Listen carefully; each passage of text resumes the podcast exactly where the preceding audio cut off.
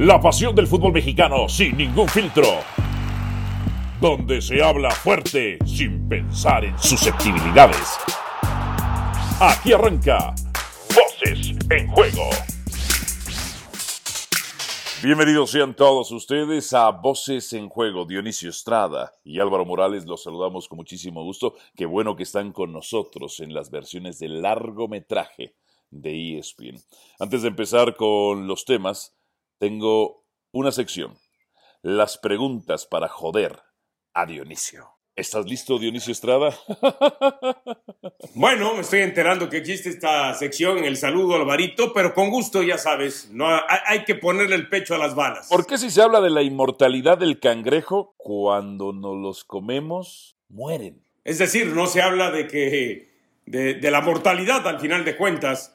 Bueno, porque que me da la impresión de que lo más este lo más lo más seguro, lo más lógico es que alguien muera y entonces a lo mejor no se habla. Se habla de lo que es ilógico, de lo que es extraordinario y la inmortalidad del cangrejo es extraordinaria. ¿no? ¿De qué demonios hablas? Hay que meterse a temas existenciales. No existe la inmortalidad del cangrejo, no lo comemos y se fueron a la fregada los cangrejos. La segunda pregunta que tengo, Dionisio Estrada, es, si la justicia es ciega, ¿por qué los jueces sí pueden ver con sus ojos? Ni modo que con su boca, ¿no? No, pues lo mismo que la inmortalidad del cangrejo, entonces, ya para no fallarle. O sea, o sea, eh, pero da tu explicación este, filosófica o filológica. o existencial, ¿no? ¿Eh? Bueno, porque dicen que ojos que no ven, corazón que no siente, a lo mejor, ¿no? ¿Qué tiene que ver el corazón con los jueces? en fin, en fin, las preguntas para joder a Dionisio. Empezamos, por supuesto, voces en juego. Las Chivas Rayadas del Guadalajara, al igual que los Pumas, las dos más grandes mentiras en la historia del fútbol mexicano, de nuestro fútbol. Es como la inmortalidad del cangrejo. Sí. ¿E- ¿Esas mentiras o qué? Eh, no, estos sí tienen mortalidad, por supuesto. Es- eh, a ver, claro, es igual que es, es igual que la mo- inmortalidad del cangrejo, es una mentira, es un mito. Tanto, tanto Chivas como digo. Pumas como la inmortalidad del cangrejo, los cangrejos sí mueren. A ver, Dionisio, Dionisio Estrada, eh, ¿qué pasó con eh, Adalberto Franco le llamaba Papá Peláez? ¿Y dónde está? A ver, tengo varios mensajes. Primero, primero, a Mauri Vergara debió tomar una decisión a las 9 de la mañana, tiempo del centro de México. Debió correr o directivos, o cuerpo técnico, o jugadores. Pero como Mauri no tiene el valor de su padre, no tomó esas decisiones a las 9 de la mañana de este lunes. Número 2. ¿Cómo pueden confiar en un director técnico al que le llaman el Rey Midas cuando tiene 20 torneos consecutivos sin conquistar un título de liga? Número 3. ¿Dónde están los chicotazos? Es que Guadalajara, al igual que los Pumas, solo viven en función de su papá, América, el amo y señor del fútbol mexicano. ¿Qué demonios les ha ayudado Oribe Peralta al respecto? ¿Qué demonios les ha ayudado Oribe Peralta? ¿Dónde están además los defensores de el Tiva Sepúlveda? Se la pasó en el suelo, en el gol de la diferencia se la pasó en el suelo y en los tiros de esquina fue el mejor espectador, se quedó quieto, ni siquiera saltó, ni siquiera hizo el esfuerzo. La pregunta es, entre otras cosas, ay, por supuesto, ¿dónde se quedaron las estampitas? de Papá Peláez. Pues no que ya no se iba a hablar de este tipo de cosas, había dicho el propio directivo del fútbol mexicano. Eso me lleva a pensar a cosas que en su momento me dijo gente del América. No creas que Ricardo es tan bueno. Sí, llega temprano y quizás es una de sus mejores virtudes y está friegue y friegue. Pero en realidad fue más por el piojo que por Ricardo Peláez. Ricardo Peláez destrozó su legado. Y se lo dije que iba a cometer un error si se iba a las chivas rayadas del Guadalajara, Dionisio Estrada. Álvaro, creo que te estás metiendo muchas preguntas en la cabeza que te están generando algún tipo de conflicto. ¿eh? Porque ¿Me, me ves conflictuado a mí? es que te, te- te- te voy a decir por qué. Todo lo que dices sería dentro de la lógica o todo lo que preguntas dentro de la lógica de un equipo que continuamente esté acostumbrado a meterse a liguilla, a luchar por los primeros lugares, eh, a ser campeón de manera más este, seguida Sí. y no esperar a que pase tanto tiempo. Entonces, cuando tú me dices se debió haber ido Bucetich a las 9 de la mañana, debieron haber tomado la decisión de que no siga Peláez, eh, de que tal o cuales jugadores tendrían que estar ya transferibles. Eso te lo creo, ¿eh? y eso lo puede uno eh, quizá analizar y meter en una canasta de congruencia si el Guadalajara estuviera peleando todos los torneos el título del fútbol mexicano, si Guadalajara todos los torneos se metiera a la liguilla. Pero simple y Pero no se supone que es grande. Pero allá te voy, pero simple y sencillamente nos damos cuenta que desde hace 10 torneos hay excepciones en el Guadalajara. ¿Y cuáles son las excepciones en el Guadalajara? Haber sido campeón independientemente del arbitraje en aquella final contra Tigres. Y aprovechar el año anterior o el torneo anterior, mejor dicho, para lograr pasar la liguilla y después vencer al América. Son excepciones, pero la lógica del Guadalajara, ¿cuál es? El que no se mete a la liguilla, en que es un mal equipo, en el que los dueños no toman decisiones a tiempo, en el que los técnicos, si son buenos o malos, terminan siendo malos, porque el plantel no tiene la calidad que ellos piensan y porque el director deportivo, cuando decía que se tenía que hablar ahora de títulos, de objetivos de, de arriba y no del cociente ni cuestiones de descenso, resulta que también terminó siendo un discurso, una falacia, e, hubo falacias en ese discurso. Entonces yo te digo, cuando tú me preguntas todo eso, estás conflictuando, porque la lectura que yo le doy es, ¿sabes qué? Tranquilo, la realidad de Guadalajara es esta la que estamos viviendo. Por eso no tendrías que hacerte tantas Esa preguntas. es su realidad. Bueno, por eso no tendrías que hacerte tantas preguntas. Por eso te digo, el título con Almeida. Perdóname, las Al- preguntas eran retóricas. el- el- el- claro que sé la respuesta. el, título ante Chiv- el, el título ante Tigres fue la excepción a la regla de lo que vive el Guadalajara. La eliminación que le propinó la América fue la excepción a la regla. Tú hablabas de dónde están los chicotazos. Bueno, ayer aparecieron robertazos, dos robertazos de un muchacho que no había tenido un buen torneo, que su primer gol lo mete en la fecha 11, después en la última jornada mete eh, un doblete y ayer les clava un doblete. Y te voy a decir una cosa, tengo información por lo menos de buena fuente Sí. que desde la eh, visión del dueño del grupo Pachuca o en este caso de Jesús Martínez, no, este, él dice sigan a Roberto de la Rosa, él es el próximo centro delantero de la selección mexicana. Ah, Bueno, ah, caray. yo creo que em- empieza a demostrar cosas buenas. Em- Y no por estas anotaciones de la semana pasada, ahora Sí. en, el, re- en el repechaje, sino porque sí se le ven cosas buenas. Vamos a ver si la continuidad no le termina pesando y vamos a ver si también la continuidad de si hace bien las cosas tampoco le juega en contra, ¿no? Pero lo del Guadalajara, Álvaro, hay que darnos cuenta. Creo que la eliminación que le dio al América el torneo anterior y el título de liga eso. contra Tigres terminan siendo las excepciones, pero terminan siendo las excepciones. Esa no es la lógica del Guadalajara. La lógica de Guadalajara es lo que estamos viendo desde hace algún tiempo, que frecuentemente se queda fuera de la liguilla. Mira, lo de Bucetich el torneo pasado simplemente mató la racha, pero no mató lo que realmente vive el Guadalajara en los últimos cinco o seis años. A Mauri, a Mauri, no tienes ni el valor ni la capacidad para sacar esto adelante. Ricardo, no eras tan bueno como nosotros creímos. Buse, eres el ex rey Midas. Voces en juego. Seguimos en Voces en Juego. Seguimos en Voces en Juego. Dionisio Estrada y quien les habla Álvaro Morales. Los saludamos con muchísimo gusto. Hablemos de lo que es la liguilla del fútbol mexicano. Dionisio Estrada. Vamos rápidamente con nuestros pronósticos y por qué creemos que sucederán de esa manera. A ver, inmediatamente empecemos con América contra Pachuca. ¿Quién clasifica y por qué? Mira, eh, tengo que decir que tendría que ser el América, ¿no?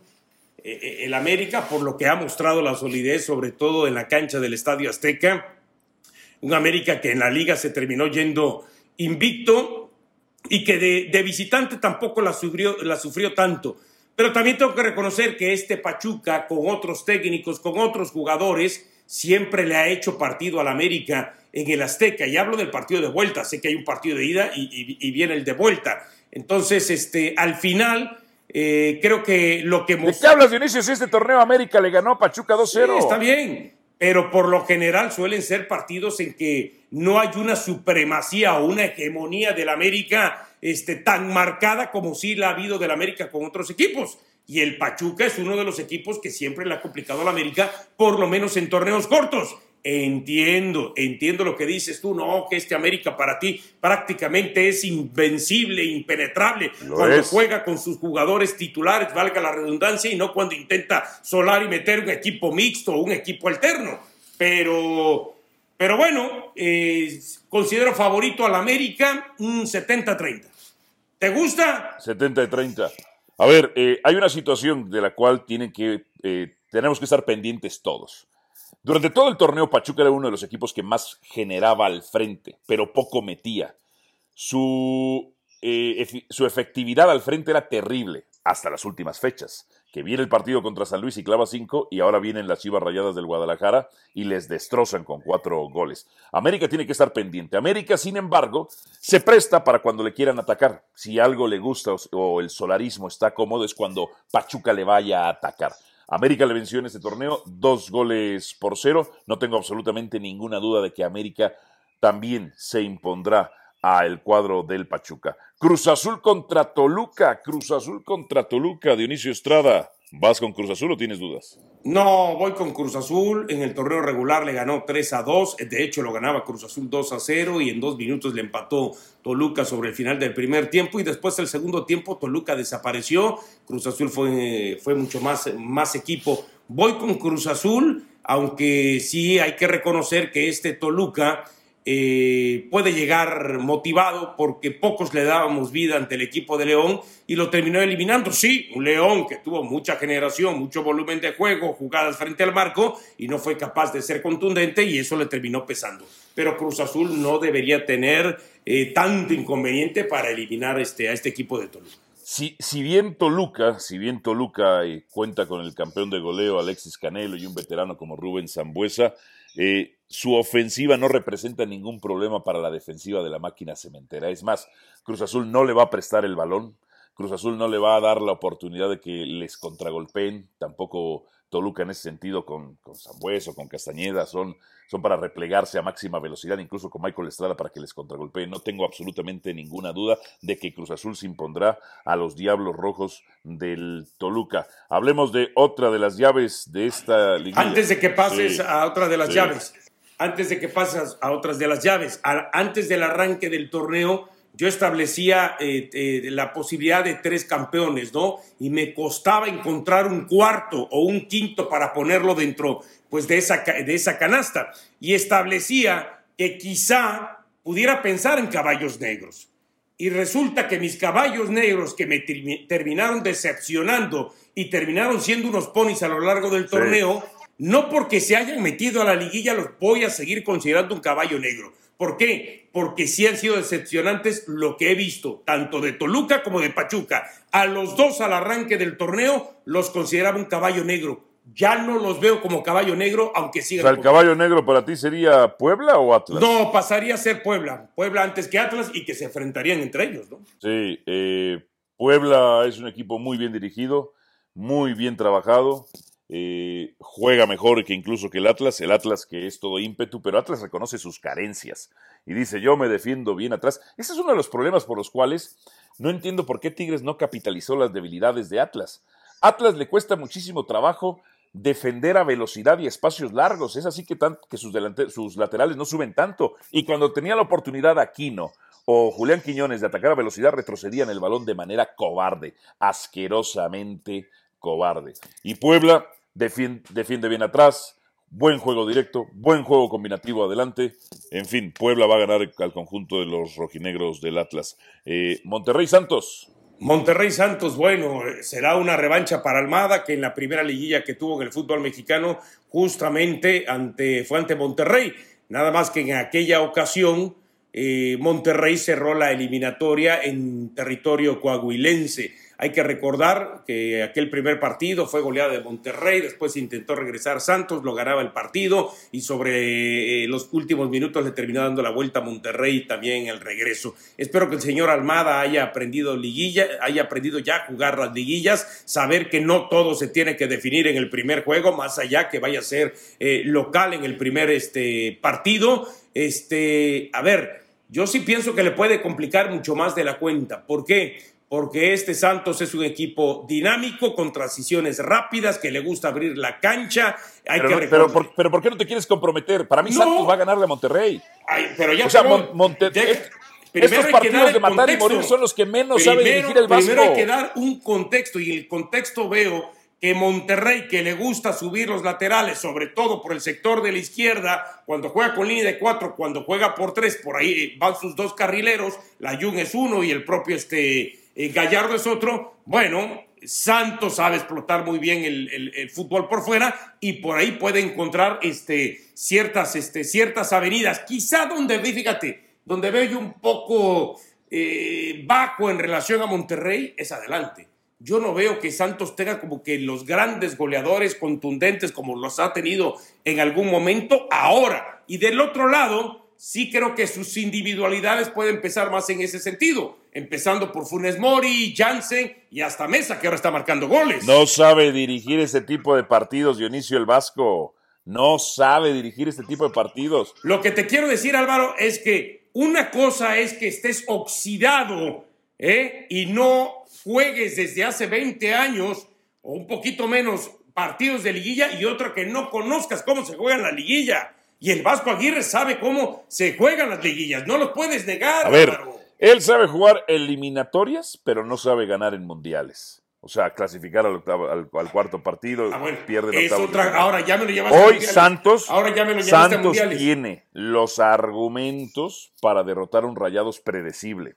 Un Rayados eh, chato en ataque, por más que tenga un tipo como Funes Mori. Un Rayados rácano. Santos correrá esos riesgos y le va a ganar al Vasco Aguirre. El Vasco Aguirre va a quedar eliminado, Dionisio Estrada. Sí, tiene muchas, muchas posibilidades de quedarlo. O sea, es más, yo daría una eliminatoria 50 y 50. Bueno, perfecto. Eh, Dionisio Estrada, antes de irnos aquí de Voces en Juego, tengo otra de las preguntas para joder a Dionisio. Eh, ¿Te gusta la piña en los tacos al pastor? No, no me gusta. Ok, pero ¿por qué en la pizza sí pides hawaiana? No, tampoco como hawaiana. Ahora tus preguntas no, no fueron para joderme. Ahora tus preguntas no fueron para joderme.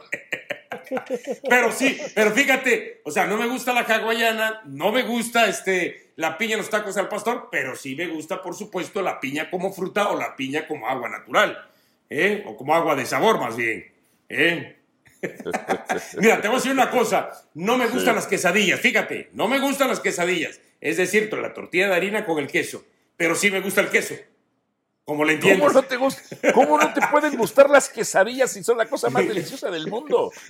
No, no, no, no. Mira, te voy a decir una cosa. Hace mucho tiempo, cuando yo era estudiaba en la universidad y iba yo a visitar a mi abuelita eh, eh, en su casa en México, me decía, ay, hijito, ya te hice tu- una cena. Y la veía y eran quesadillas.